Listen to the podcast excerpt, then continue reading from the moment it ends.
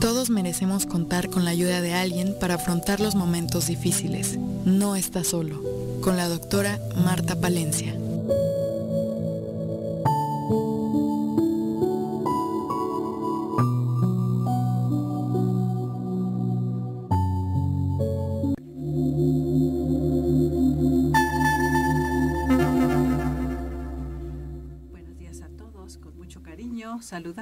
De nuevo en este programa No estás solo para acompañarnos, para que no te sientas en tus crisis de vida, en tus duelos, pérdidas, situaciones difíciles, familiares, de salud, pérdida de trabajo, cualquier pérdida de cualquier tipo, estás en duelo. Todos los seres humanos somos dolientes. Todos nos dolemos del corazón por las cosas que suceden en la vida que no nos gustan porque no podemos controlar las cosas. Entonces, este programa está dirigido para las personas que quieran aprender una forma diferente de enfrentar estas situaciones impredecibles, incontrolables, inevitables, que finalmente aprendemos que todo tiene un sentido en la vida. Eso que no nos gusta nos está invitando a volvernos más cuidadosos, más observadores, más tolerantes, más pacientes, a valorar más la vida y lo que sí tenemos. Y de esta manera empezamos este programa el día de hoy. Tengo como siempre una invitada de lujo, mi compañera Moni Mimbiel, quien es voluntaria de esta asociación desde hace siete años y ella se encargó al principio de la pandemia de manejar el teléfono, ¿te acuerdas, Moni? y yo quisiera que platicáramos también un poquito de eso. ¿Cómo estás el día de hoy estando aquí? Estoy muy, muy feliz, de verdad, me siento muy feliz, me siento muy honrada de poder compartir este espacio con nuestro auditorio. Buenos días y contigo. Es un espacio de crecimiento en el que me siento de verdad muy contenta de poderlo compartir. Bueno, pues por algo estamos aquí juntas, Moni, con esta misión de tocar corazones, de sanar corazones, nuestra curita, nuestro uniforme, que siempre me encanta decir de la curita que ponemos en el corazón de los seres humanos y en nosotros mismos, ¿no es cierto, Moni? Porque nos toca a veces tener estas pérdidas, pero ya sabemos luego, luego cómo poner la curita. Yo quisiera comentarles de Moni, ella estudió comunicación, estudió también desarrollo humano, estudió logoterapia y finalmente encontró el mejor camino de todos, que es la tanatología. Cuéntanos, Moni, por favor. Así es, Martita, así es. Pues yo quisiera empezar un poco con esta búsqueda, ¿no? Estaba yo en un momento de mi vida inquieto, mis hijos estaban saliendo de casa, los dos, y yo estaba, bueno, ya había yo enviudado hacía unos tres años antes eh, y mm, estaba inquieta buscando algo y entonces yo vi el cambio, un cambio hermoso en una muy amiga en ese momento, ahora, bueno, ahora mi compañera, también tanatóloga desde entonces, vi un cambio muy hermoso y le dije, oye, a mí platícame, ¿qué estás haciendo? ¿Por qué te veo tan, pues tan contenta, tan plena, tan tranquila, no? Y entonces me dijo, ah, pues es que hice el diplomado en, en tanatología. Yo oía la palabra tanatología y yo decía, bueno, yo había oído de la tanatología que era para enseñarte a bien morir. Y yo la verdad en ese momento quería estar lo más lejos posible de la palabra morir, ¿no? Entonces a la hora que ella me da la información y nos echamos un cafecito y platicamos y descubro que la tanatología te enseña a bien vivir, me enamoro del concepto y así fue como llegué a la tanatología, Martita. Así fue como llegué al diplomado, primero al, al este, a la primera parte que fue trabajar mis duelos en la, en, y luego a la formación como tanatóloga. Y desde entonces aquí estoy. No, muy bien, cada es muy interesante escuchar siempre las historias de cada una, de cada uno, cómo llegan al diplomado, siempre en duelos, el nido vacío, la, ¿no? la salida de los hijos de la casa, es un duelo fuerte entonces eh, es cuando estamos en medio del duelo, cuando buscamos. Buscamos respuestas, buscamos qué hago, ¿no? Y ahora qué voy a hacer con mi vida, porque cómo me quito este dolor, ¿no? Entonces, eh, la tanatología es un campo eh, de conocimiento que nos permite encontrar caminos. Caminos hacia adentro, ¿no es cierto, Moni? Así es, así es, Martita. Y ahora que lo mencionas sobre, a lo mejor cuando yo llegué a la tanatología, mi, mi duelo era, mi duelo aparente era el nido vacío. Sin embargo, yo había transitado mi duelo de viudez sin el apoyo de la tanatología. O sea, yo había vivido un proceso de duelo, pues, a lo salvaje, ¿verdad? Como lo vive uno cuando a uno le falta cierta información. Entonces, bueno, pues yo creo que que llegué y pude también trabajar mis duelos anteriores, que eso fue una gran ganancia, ¿no? El poder trabajar también mis, mis duelos anteriores. Y es que siempre que llegan los alumnos comentando al público, eh, lo primero que les pedimos que hagan es una historia de pérdidas. Y siempre es así, ¿cómo? Tengo todo esto, a ver, de los 0 a 5 años, de los 5 a los 10, así. Y dicen, pero ¿por qué tengo tanto y qué dolor y qué he hecho yo con esto? Por, por eso me siento tan, es inconsciente, ¿no? Nos sentimos víctimas de la vida, porque se murió, porque se fue, porque me dejó, porque todas las cosas. Y llegamos siempre con ese dolor del corazón a entender, el primer parte es diagnóstico de mis pérdidas para poder hacer algo al respecto. Entonces estamos hablando de que llegaste de esa manera, tú ya con una formación en comunicación, en desarrollo humano, en logoterapia, ya venías bastante armada. pues sí, Martita, pero como dices tú, la cereza del pastel y lo que vino a redondear y a completar, porque por qué no decirlo, realmente esto que nosotros hacemos es muy completo. Y sabes que, que, que sobre todo definió mi vocación, definió mi vocación al servicio. Yo tenía por ahí como como un indicio de que, de que me gustaba servir, ¿no? Pero esto, la tanatología, me vino como a redondear a, a mi vocación a ver cuál es mi vocación. Y es que nos sentimos tan armadas, ¿no? Tan armados como tanatólogos, de, de, saber que tenemos un arsenal, siempre en nuestra batita tenemos dos bolsillos, siempre decimos, ahí están todas las técnicas, entonces ahora sí que venga quien venga, como los duelos terribles que escuchamos, que nos llegan ahora por el teléfono, por la línea telefónica, los hijos desaparecidos, eh, eh, los que se quitan la vida en forma voluntaria, o sea, casos muy fuertes y no nos asusta. A mí me encantan los voluntarios, siempre te voy a mandar este caso que este, ah, muy bien, perfecto, oye, está fuerte el caso. No se preocupe, tenemos con qué, con qué hacerlo, ¿no? Entonces, eh, cuéntanos un poco esta parte, como además Moni estuvo, eh, yo creo que como casi dos años, al frente también con la compañera Pepita y con Vicky del grupo de apoyo, ¿no es cierto? Sí, maravilloso, Que también fue es una oportunidad de servicio en grupo. Antes lo hacíamos presencial, ahora por Zoom. Por Zoom Cuéntanos de esa experiencia que te dejó de estar trabajando en grupo de apoyo. Mira, eh, tú sabes, Martita, que para mí el, el, grupo de apoyo es maravilloso porque es independientemente del acompañamiento individual, que yo no descarto uno por el otro, nunca lo he descartado, creo que son dos cosas diferentes y que se complementan súper bien.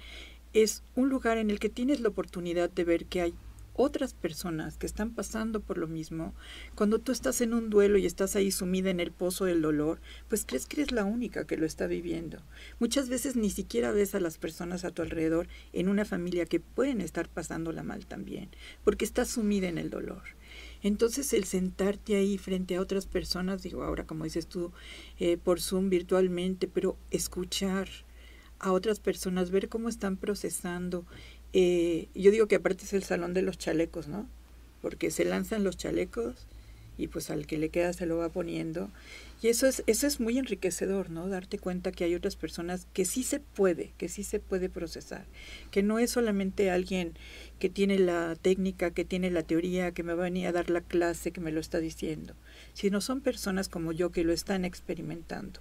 Entonces eso es, es algo que complementa mi acompañamiento individual con mi, con mi este con mi voluntaria no con la persona que me dé ese acompañamiento. Es, es maravilloso. El grupo de apoyo de verdad una invitación. Háganlo háganlo porque es muy enriquecedor. De una vez decimos que seguimos dando el grupo de apoyo. Estamos con personas en duelo de todo tipo de duelos. Los el segundo y el cuarto miércoles de cada mes de cuatro y media a seis y media ¿Cómo lo hacemos? Pues en nuestra página de Facebook, Asociación de Tanatología, Estado de Morelos.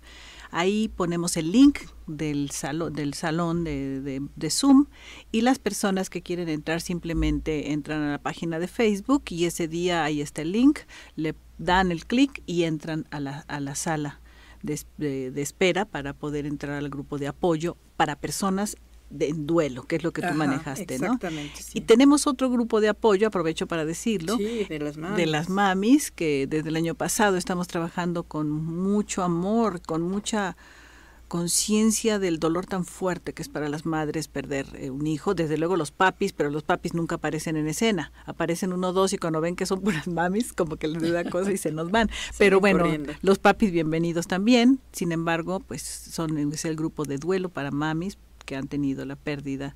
Ya no me gusta decir pérdida, fíjate, porque no es pérdida, porque cuando, cuando procesan el duelo y tenemos casos maravillosos, dicen, es que aquí está mi hijo conmigo, no lo perdí. Tienes aquí está. toda la razón. Aquí toda la razón, esa palabra es... Sí, ya no, ya no. No, no es una pérdida realmente. Y ese duelo, estamos, eh, ese duelo, ese grupo, estamos los primeros y tercer lunes de cada mes de cuatro y media seis y media. Así es que los invitamos y nos vamos a un corte para regresar platicando con Moni Mimbiel sobre la tanatología y cómo nos puede ayudar en nuestra vida.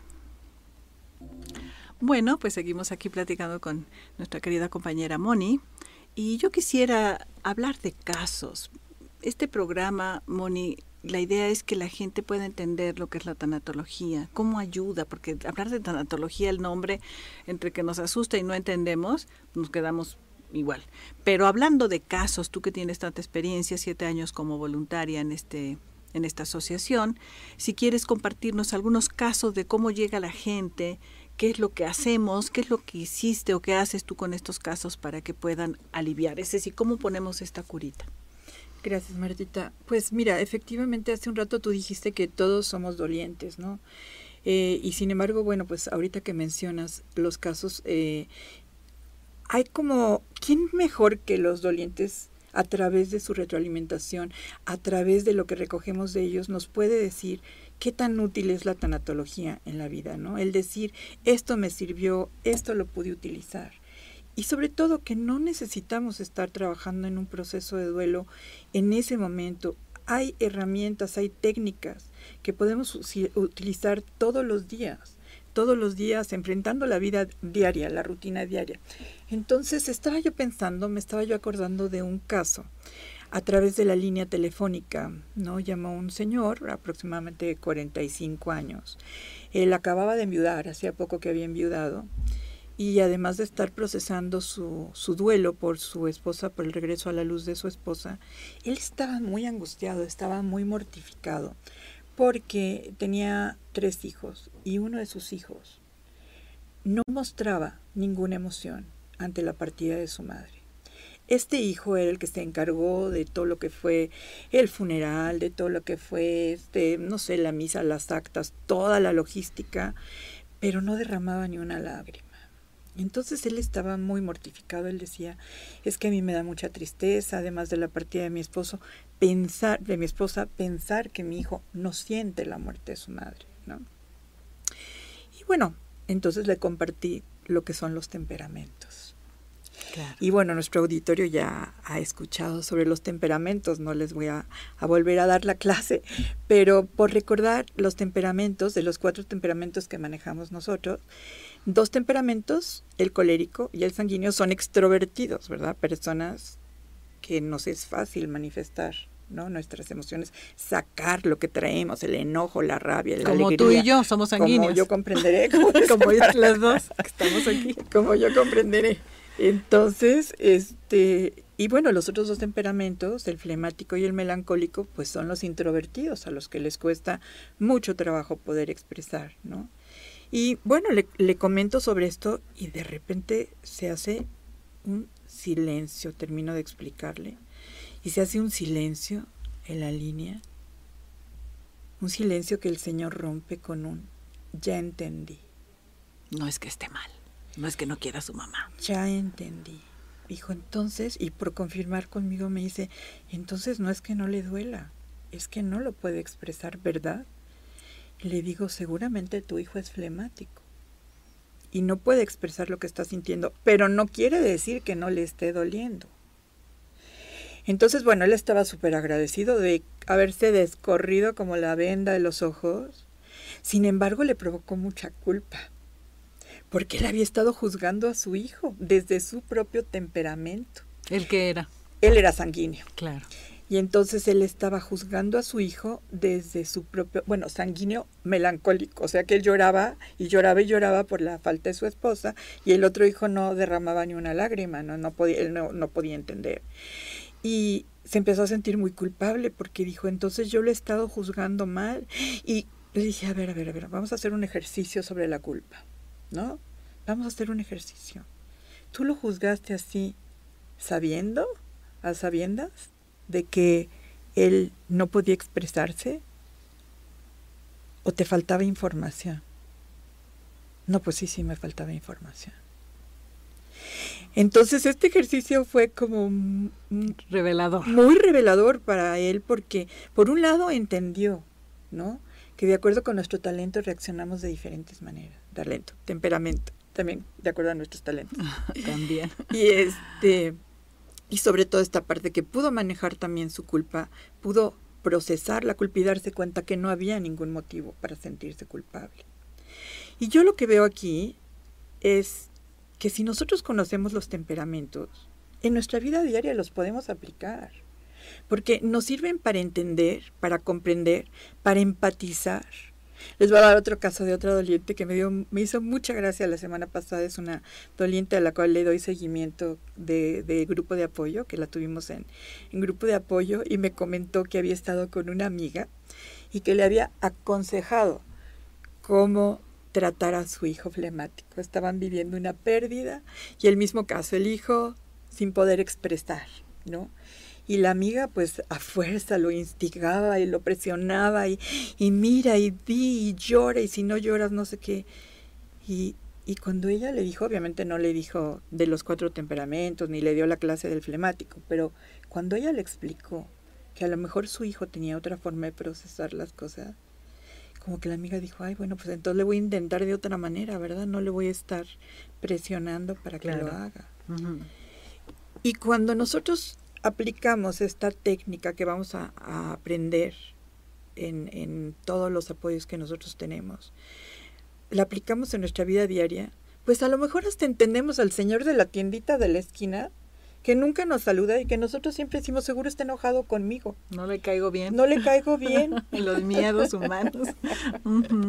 El ego, ¿verdad? No le caigo bien y por eso no me saluda. Y a lo mejor hasta podemos entender algo tan práctico como eso, porque porque la tanatología es, eso, ¿no? No es, no es teoría, es práctica, es hacerlo vida. Claro. Mm. muy bien, muy creo que queda muy ejemplificado en una de las técnicas de nuestras 27 técnicas, que además tenemos cuatro habilidades, dos macro técnicas. Bueno, la escuela es muy técnica porque, bueno, es, ha sido mi sesgo, ¿no? Yo fui académica, entonces tengo ese sesgo y quise desarrollar durante 15 años, Moni, tú lo sabes, técnicas donde la tanatología fuera práctica, ¿no? No nada más pasarle el clines y escucharlo y eso ayuda mucho, pero si aparte hago preguntas reveladoras, a ver cuál es tu, tu temperamento, a ver qué está pasando, ayuda mucho más. Entonces, eh, creo que queda muy ejemplificada la técnica de los temperamentos, que es además es algo, yo pienso que como autoconocimiento básico, ¿no? Como que todo deberíamos de saber cuál es mi temperamento, cuál es el de mi esposo, el de mis hijos, el de mi papá, mi mamá, mis hermanos, y entonces nos evitaríamos una cantidad de discusiones que por qué no, por qué no hablas, porque si hablas ya deja de chillar, pues es que es melancólico, no va a dejar de chillar, ¿no? Entonces eh, es una técnica muy, muy, muy útil. Invitamos a las personas que nos escuchan que puedan hacer el test. Desde luego en Internet hay muchos. El que nosotros utilizamos está en nuestra página de Facebook, Asociación de Tanatología del Estado de Morelos. Si quieres saber cuál es tu temperamento predominante, hay que decir que también hay un secundario, ¿no? Sí, sí, sí. Entonces, que nos compensa, ¿verdad? A veces nos compensa. Como decías de este caso, ¿no? Colérico, melancólico, ¿no? Entonces tenemos esas dos tendencias y eso es muy revelador, eh, nos permite comprendernos y comprender a los demás, ¿no? Y no nada más como dices cuando estamos en duelo, en nuestra vida cotidiana, ¿no es cierto? Exacto, y lo que tú dices eh, sobre las técnicas puede sonar, y toda esta parte académica, puede sonar como muy complicado y es de verdad es algo muy sencillo porque no es que uno vaya pensando por la vida colérico, flemático y, y toda la teoría atrás, sino que uno lo hace vida. Esto ya cuando uno ve que alguien está enojado, que no puede expresarse lo que sea, en automático dice uno, bueno, pues Seguramente es, introvertido, tiene, no tiene esta capacidad de poder expresar sus sentimientos con tanta libertad, eh, seguramente es flemático, melancólico, a lo mejor está tristón, etcétera, pero lo va uno trayendo con uno, ¿no? Ya no es tener que ir al libro y consultar. Y, y te voy a decir que, que algo que tú mencionaste a mí me parece muy importante, que es que la escuela, ¿no? La, la asociación, tu, todo lo que tú has creado para, para poder hacer esto, sí tiene un respaldo académico, sí tienes todas, creado todas estas técnicas, macrotécnicas, este, pero es muy práctico, es muy práctico. Es una escuela en donde yo puedo empezar a trabajar conmigo de manera muy práctica y entonces ya después si me quiero formar como tanatóloga me voy a formar. Pero esa parte práctica a mí me parece y empezar conmigo, ¿no? Con mi trabajo personal. Claro, claro. Porque qué voy a qué voy a dar si no he trabajado conmigo y si no he podido crecer, ¿no? Si traigo todos mis duelos abiertos, mi corazón sangrando, voy a ayudarle a alguien a, que deje de sangrar su corazón. Y quizás ahorita, antes de irnos al corte, me gustaría invitar a las personas que nos escuchan, Moni, ya que estamos hablando de esto, a los cursos que estamos ya por iniciar. Eh, todo está en nuestra página de Facebook de la Asociación de Tanatología del Estado de Morelos y también en nuestra página web. Tenemos una página web que es nuestra página oficial, el rostro de la asociación ante el mundo, que se llama tanatologiamorelos.org donde están los, los congresos que hemos realizado, donde están las fotos. Me encanta que cuando en la línea quieres conocer, si quisiera conocer a mi voluntaria que me va a acompañar, métete a la página y ahí están las fotos de todas y puedes ver la carita o el del, del compañero o de la compañera. Entonces estamos hablando de que toda esa información de los talleres está ahí en la página tanatologiamorelos.org y también la página de Facebook. Estamos por iniciar nuestro taller de alivio al duelo, mm. Moni, que es el ABC. Primero, necesito entender mi historia de pérdidas y qué he hecho con ellas, cómo puedo aliviar y elijo una un duelo y ahí aprendo la metodología, las 11 técnicas diagnósticas y las 11 técnicas de acompañamiento para poder sanar mi duelo. Y ya de ahí pues puedes aplicar la técnica a todos tus duelos. Entonces es un taller de tres meses, los lunes de 7 a 9 por Zoom, todo es por Zoom todavía, nos hablan, ¿ya están presencial? No, vamos a seguir por, por, línea y funciona muy bien, Moni, funciona muy bien porque cada alumno escoge una tutora, y esa tutora cada 15 días te hace una sesión igual por Zoom contigo, individual, y toda la metodología que se va aplicando, que se va exponiendo en la sesión de la clase, se va eh, aplicando cada quien y la tutora te va diciendo a ver cómo, cómo encontraste tu herida primaria o cómo encontraste tus siete emociones, tu temperamento, ya lo identificaste, y esa manera se, se ayuda a que el alumno lo practique totalmente, ¿no? Entonces los estamos invitando a ese taller que arrancamos ya en la primera semana de abril y en dos semanas y también la trilogía del perdón, que ahorita que regresemos me gustaría que le contaras al público sobre qué es esto de la trilogía del perdón, de qué te sirvió a ti, de qué sientes que le sirve a los dolientes con los que tú trabajas y poder, poder empezar a, a limpiar nuestra vida, nuestra mochila. Este taller es también de tres meses, trilogía del perdón, para aligerar el peso de la mochila. Mochila invisible, pero que pesa muchísimo. Esto también va a empezar y les voy a dar el teléfono si quieren eh, llamar, por favor. Es el triple 496 0103 496 0103 si quieres aprovechar vamos a ¿qué te parece regalar una media beca? Para que la gente se emocione. Muy bien, Martita, muy generoso. Una media beca, los que quieran llamar ese número con nuestra compañera Lulucita y le dices que escuchaste en el radio el día de hoy este que estaba esta media beca para que empieces a hacer tu taller de trilogía del perdón. Y nos vamos a un corte para regresar platicando sobre qué es esto de la tanatología y qué te puede servir en tu vida. Y regresamos a este programa No estás solo, contándote, compartiéndote lo que la tanatología puede hacer en tu vida, con Moni, que es una voluntaria que tiene mucha experiencia y mucha claridad para explicarlo. Y yo quisiera, Moni, que pudiéramos darle a entender a nuestro público qué es eso de la trilogía del perdón y de qué nos puede servir ese taller que son tres meses. Para, ¿Qué hace en tu vida? Mira, yo creo que el perdón es fundamental. O sea, para poder crecer, pues tenemos que perdonar. Pero la ventaja de esta herramienta, la ventaja de este taller es que nos enseña, nos va llevando por el proceso de poder perdonar, porque pues perdonar sí, ah, bueno, pues sí, te perdono, pero... Pero ahí se queda todo. Pero ahí se queda todo, exacto. Entonces, no, no es que procesemos, ¿no? El perdón, yo creo que es, ese es la, lo enriquecedor de poderlo hacer a través del taller. ¿No? Y entonces tocamos temas como la mochila de la vida, que lo que tú decías eh, en un principio, que todos tenemos una, una mochila y, que bueno, que nos ayuda a descargarla en el taller y, que tenemos que estar muy conscientes porque todos los días le seguimos echando kilitos.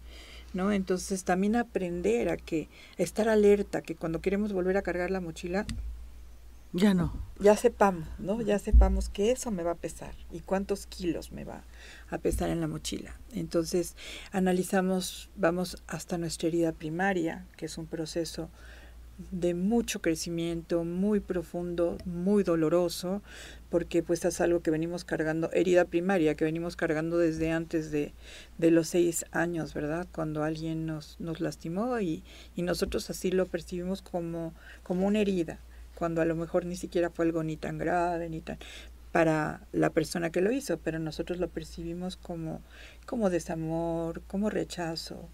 Entonces, pues vamos trabajando todos estos conceptos. Eh, y yo quiero enfocarme en este momento también, bueno, quiero decir que aprendemos a perdonarnos a nosotros mismos, a perdonar a los demás y a pedir perdón, ¿no? Entonces, es, en ese sentido es muy completo, muy completo procesar el, el, perdón.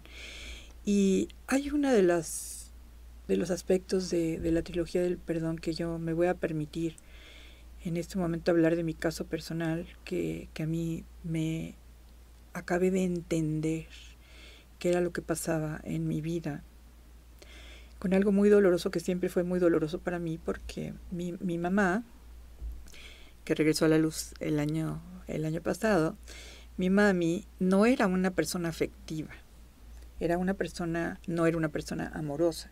Ella demostraba el amor con, pues, cuidándonos con interés, con, no sé, como eh, dedicándonos, ¿no? Tiempo, y, pero no era una persona amorosa.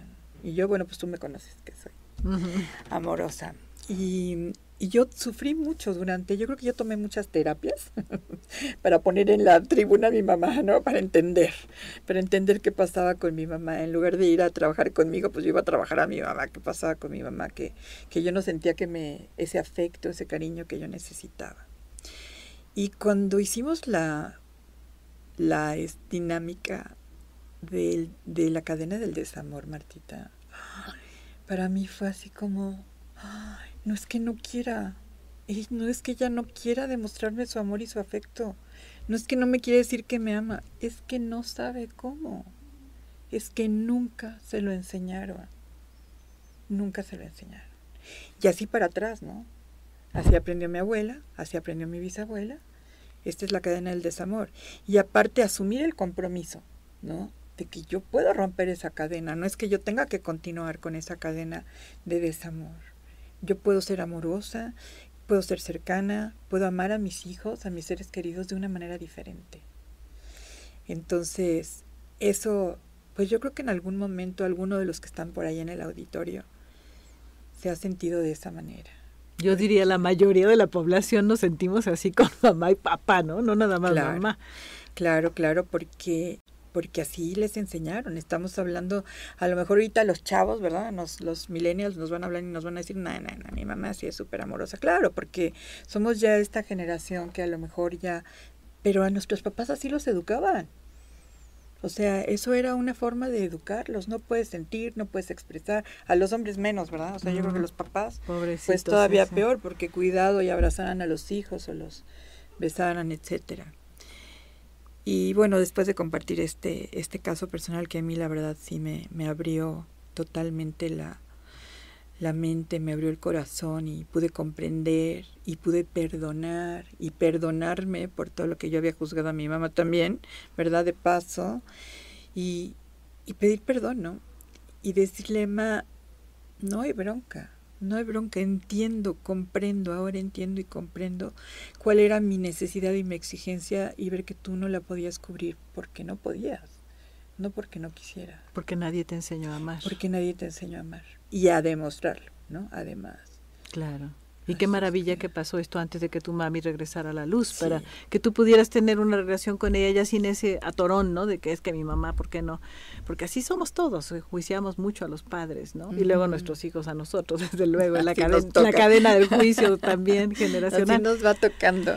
Pero finalmente, qué bonito, eh, nosotros sentimos que dentro de la trilogía del perdón, que fue una metodología que fue diseñándose con los años, yo calculo mínimo 12 años para ir con los grupos comprobando y mejorando.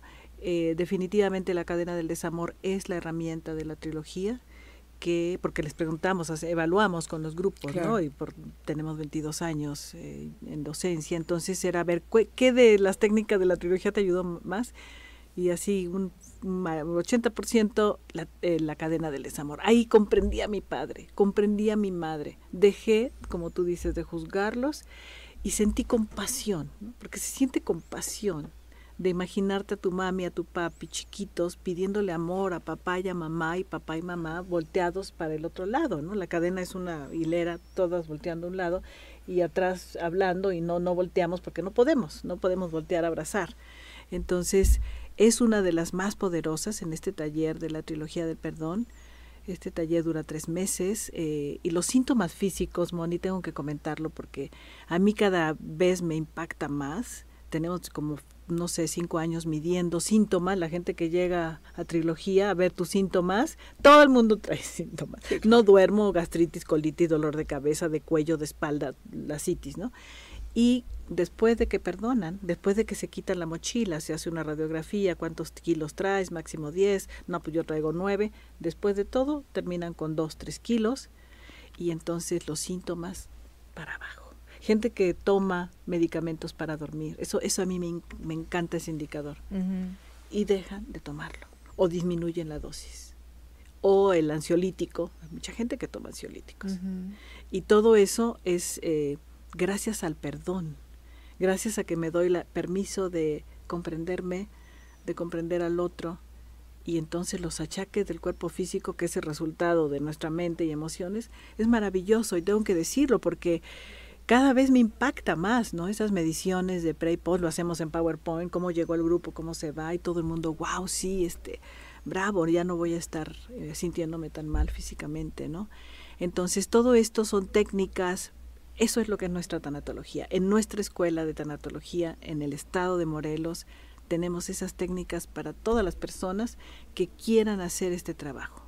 Y yo pienso que somos la mayoría que tenemos que trabajar el perdón, ¿no crees, Moni? Ya, claro, definitivamente. Yo empecé diciendo que eso era, es básico, o sea, es que si no trabajamos el perdón, ¿de dónde partimos? ¿no? O sea, no puedo estar aquí en la superficie aprendiendo, ah, qué padre, sí, el termómetro de las emociones y los temperamentos, y en el fondo, ¿qué hay? ¿no? Si yo tengo un corazón resentido, si tengo ahí guardado todo esto, yo creo que lo que tú dices, los síntomas físicos desaparecen o o se disminuyen muchísimo porque suelto, ¿no? Porque traigo ahí algo apretado en mi corazón que no me deja vivir en paz, ¿no?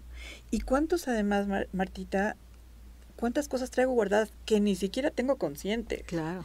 ¿No? Que este taller también me ayuda a sacarlas, ¿no? A sacarlas y ponerlas sobre la mesa y, y trabajar en ellas.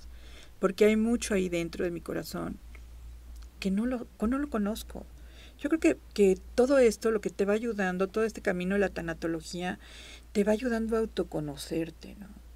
A crear conciencia, a saber quién eres, a saber para qué estás aquí, por qué estás aquí. Entonces, eso, bueno, yo creo que es el trabajo máximo que se puede hacer. Y qué mejor que usar estas herramientas y hacerlo a través de los talleres, porque como decíamos hace un rato, pues es la parte práctica y acompañado con una tutora, o sea que no me voy a perder por ahí en mis pensamientos o en mis sentimientos sin saber aterrizarlos, porque va a haber alguien acompañándome, llevándome de la mano ¿no? Y diciendo, bueno, ok, perfecto, pero esto, ¿cómo lo aplicas tú en tu vida? Haz el ejercicio. Sí, sí, muy bien, muy bien, pues me encanta que podamos transmitir qué es lo que hacemos desde la tanatología en nuestra escuela, qué es lo que la gente puede llevarse, porque no son teorías como dices, no es rollos acá, sino es cosas prácticas. Así de que los invitamos a los que quieran hacer este trabajo de limpieza de su mochila, que quieran sanar síntomas, que quieran perdonar a mamá y a papá, perdonarse porque eso es lo más difícil, perdonarnos Yo creo a nosotros que mismos. bueno, definitivamente. lo más Qué bueno que lo dices tú, porque... Sí, sí, Son, nos tenemos que perdonar y para vivir más ligeros. Esa es la invitación en estos talleres que estamos ya por empezar y recuerda que estamos ofreciendo una media beca para los que quieran. Así es de que, aprovechar. aprovechar y nos vamos a un corte para terminar. Pues terminamos demasiado rápido, Moni, vas a tener que venir más veces porque hay tanto que compartir, así es de que vamos a, a pedirte un mensaje final para las personas que nos están escuchando hoy, por favor. Sí, muchas gracias. Tienes razón, Martita. Yo espero que me vuelvas a invitar porque sí hay mucho, se queda mucho en el tintero, mucho que compartir con mucho entusiasmo también, con, con aparte mucha convicción, con mucha convicción.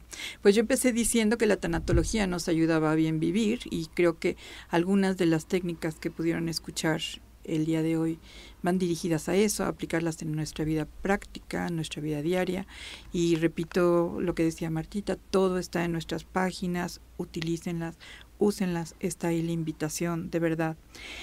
Para mí la tanatología es una forma de vida. O sea, coloquialmente te cambia el chip, ¿no? Así lo, lo, lo, siento yo, como que me cambió el chip. Cuando nosotros hablamos desde, de vivir desde otro lugar, estamos hablando de cambiarnos los lentes, de cambiar nuestra perspectiva, de girar la mirada hacia adentro y cambiar nuestra perspectiva. La tanatología puede ser que no te cambie la realidad, no te va a cambiar la realidad, pero definitivamente te da las herramientas para cambiar tu forma de vivir esa realidad. Entonces, a la hora que tú puedas hacer conciencia y puedas cambiar de actitud ante esa realidad, abres un cajón, escoges el color de los lentes y con esa óptica puedes seguir viendo tu vida, ¿no? Entonces, si bien es importante hacer cosas que tengan sentido, yo creo que lo más importante es hacer que lo que yo hago tenga sentido. Y para eso necesito esos lentes, como dices. Así es, Cristalinos, muy bonita manera de, de, explicarlo, Moni Hermosa. Mil gracias por estar aquí, por ser parte de esta asociación, entregar con tanto cariño a los dolientes estas técnicas con mucho amor de acompañamiento. Y recordándole a las personas que nos escuchan que nuestra línea telefónica gratuita, eh, todos los días de lunes a viernes, y el teléfono es el triple siete 205 8174, línea telefónica gratuita, no estás solo, con nuestros 42 tanatólogos que son cada uno una maravilla, almas hermosas que dan este servicio con tanto amor. Repito, 205 8174, esperando tu llamada para poderte acompañar con mucho cariño en estos duelos y situaciones difíciles de tu vida. Y vamos a tener a Moni en otros programas, desde luego, hay mucho, mucho que nos quedó por decir. Gracias, Moni por estar aquí. por la invitación.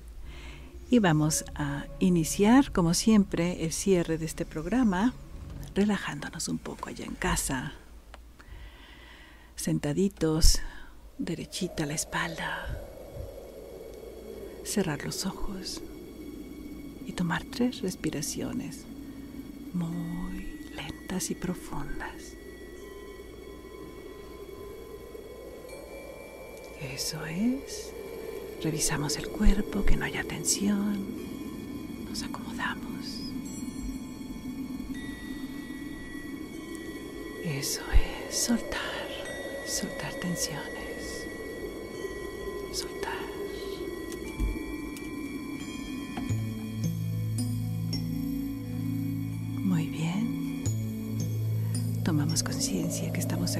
Juntos haciendo un trabajo interior importante de relajación. Tomar conciencia que podemos en cualquier instante del día relajarnos, respirar, conectarnos a nuestra luz interior, a nuestra paz. Te pido que lleves tu manito a tu pecho, busca el latido de tu corazoncito. ese corazoncito lastimado por tanta historia desde pequeño. Es así como vamos a hacer un ejercicio para comprender y aceptar a nuestros padres. Recuerda algún momento en que te sentiste poco amado y reconocido por papá o mamá antes de los siete años,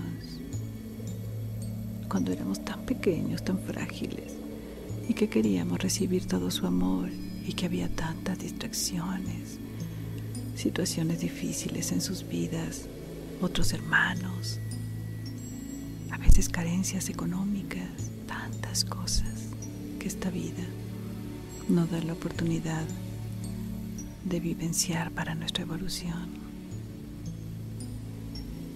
Te voy a invitar a, que traigas a papá o a mamá, cualquiera de los dos que quisieras en este momento, comprenderlo.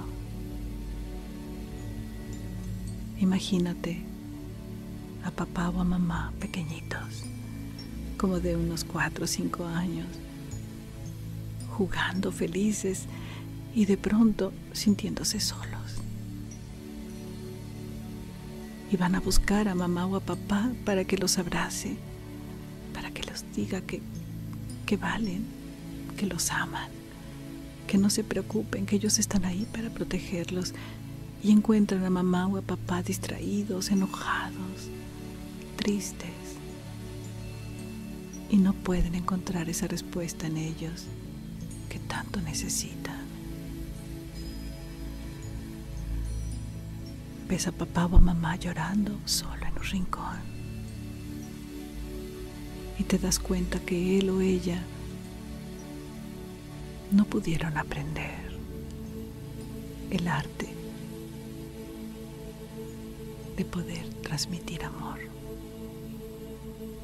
Porque papá y mamá estaban distraídos y tampoco a ellos se les enseñó por sus propios padres, tus abuelos y así a los bisabuelos también.